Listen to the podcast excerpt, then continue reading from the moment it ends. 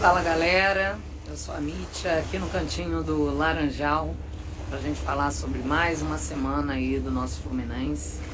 E que bom, uma semana que começou melhor, né? É... E não só pela final do Carioca no sábado, mas porque até antes disso, né? O Fluminense até agora não encantou jogando, exceto essa última partida, não tinha encantado. É, mas desde o Júnior contra do jogo contra o Júnior de Barranquilha, é, a gente tinha ficado numa acho que numa expectativa um pouco menor, né? Porque torcedor nunca deixa de acreditar. Mas a gente pensando que mesmo o River com todos os problemas, estava com 13 jogadores de volta, em casa, jogando em casa, e a gente vindo da, daquele jeito que a gente vinha, acho que muito torcedor deu aquela desanimada, mas claro, sempre acreditando e deu certo. O Fluminense fez a sua melhor partida até aqui, né? É, o Roger veio com algumas mudanças que, na minha opinião, deram muito certo. Que foi o caso do Samuel, a, a entrada do Samuel Xavier, né? Na lateral e começando com o Caio Paulista. Vejam vocês, o Caio Paulista sempre tão criticado, mas que cada vez mais vem mostrando aí a sua importância. Né? A gente sabe que não é um jogadoraço, mas que sempre que entra dá uma velocidade, dá um dinamismo maior na partida.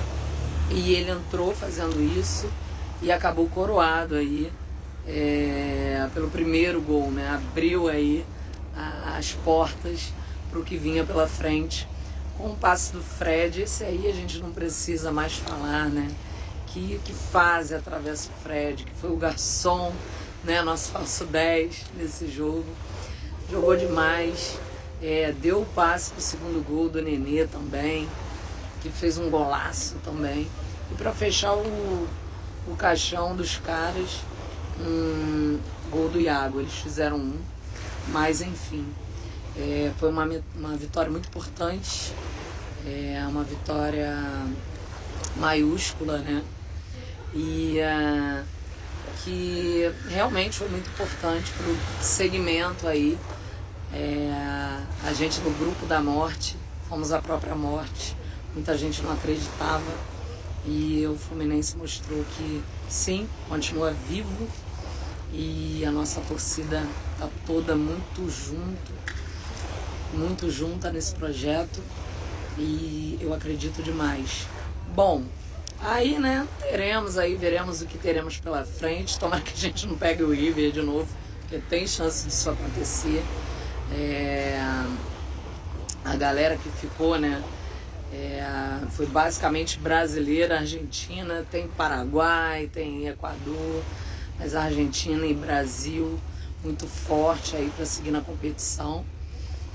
Mas passado isso, né, a gente vai ter o sorteio no, no dia primeiro. Os primeiros jogos devem acontecer lá pelos dias 13, né, 14, 15. Mas enfim, virando a chavinha, temos início do Brasileirão amanhã contra São Paulo no Morumbi, que vem de uma fase boa, né, com o Crespo, é, muito recentemente campeões paulistas, né? Estavam há muito tempo sem ganhar algo. Parece que o Murici, né? É, a estrela dele brilhou, ele voltando para o São Paulo. Então é um jogo complicado, muito equilibrado né, na história aí. Mas eu acredito muito no Fluminense, porque também tem a parte ruim para eles é, a história do Arboleda, né? Foi pego aí no evento clandestino. É, provavelmente eles ainda não terão o Daniel Alves e o Benítez. Então acho que isso é um reforço muito grande pra gente. Mas por outro lado, eles podem ter o Luciano voltando aí.